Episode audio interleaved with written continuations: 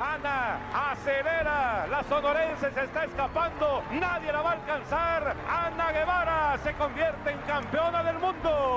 Fue en agosto del 2003 cuando una joven sonorense de 26 años paralizó al país entero desde París, Francia, donde se realizaba el Mundial de Atletismo. Ana Gabriela Guevara conquistó el oro en la prueba de los 400 metros. Habíamos descubierto a la mejor velocista de México y a una de las más importantes del mundo. Desde entonces, nos mantuvo a todos al borde de la emoción a lo largo de su carrera que incluyó los Juegos Olímpicos de Atenas 2004, donde conquistó la medalla de plata. ¡Ana es de plata!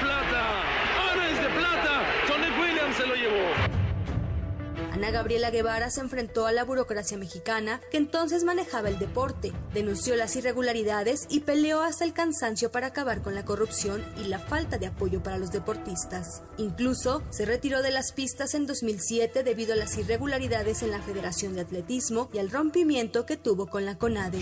Años después, con la llegada de López Obrador a la presidencia de México, Ana Gabriela Guevara se convirtió en titular de la CONADE, desde donde aseguró defendería y trabajaría en favor de los atletas, quienes se congratularon con su nombramiento. Hoy, 23 años después de sus triunfos en las pistas y a casi 5 años de estar al frente de la CONADE, pareciera que todo lo anterior se tratara de una película de ciencia ficción, pues Ana Gabriela Guevara se transformó y convirtió en la peor titular de la Comisión Nacional de Cultura Física y Deporte. Y no lo digo yo, lo dicen los mismos deportistas. Ya lo estamos viendo. Para mí sigue siendo la peor administración que ha existido en todos estos años.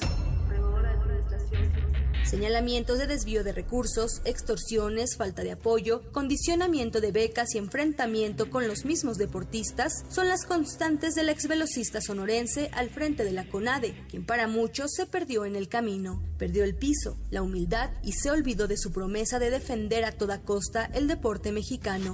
Eh, nos quedamos pues sin la posibilidad de asistir a las competencias. Entonces buscamos a Arturo Elías Ayú. Ese mismo día estábamos en la tarde aquí este, con él. Hoy, Ana Gabriela Guevara enfrenta un nuevo escándalo al acusar de mentirosas a las integrantes de la selección mexicana de natación artística, quienes ganaron oro y bronce en el Mundial de Natación en Egipto, y denunciaron la falta de apoyo económico de la CONADE y del gobierno mexicano, por lo que tuvieron que vender trajes de baño y recibir recursos de la iniciativa privada para poder asistir a la justa deportiva. En este momento no tenemos condición legal para poder seguir adelante. Quieren seguir vendiendo trajes de baño, pues se siguen vendiendo. Otras empresas que Tupperware y Avon y todo lo que existe en el mercado de venta, se. Ana Gabriela se lanzó además contra otros deportistas como la raquetbolista Paola Longoria, a quien acusó de deudora, y las clavadistas Alejandra Orozco y Gaby Agúndez, a quienes calificó de chantajistas por querer vender sus medallas para obtener recursos. Parece que la soberbia de Ana Gabriela Guevara es hoy en día su carta de presentación y su escudo para evitar resolver los problemas del deporte en nuestro país.